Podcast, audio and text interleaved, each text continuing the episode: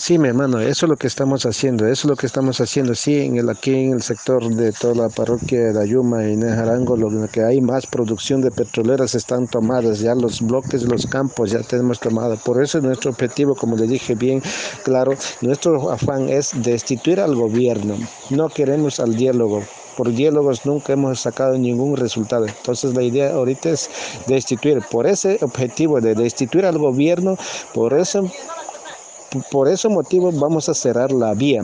Por ese problema vamos a cerrar los pozos petroleros para que el gobierno deje su silla a la otra persona quien pueda administrar al Estado.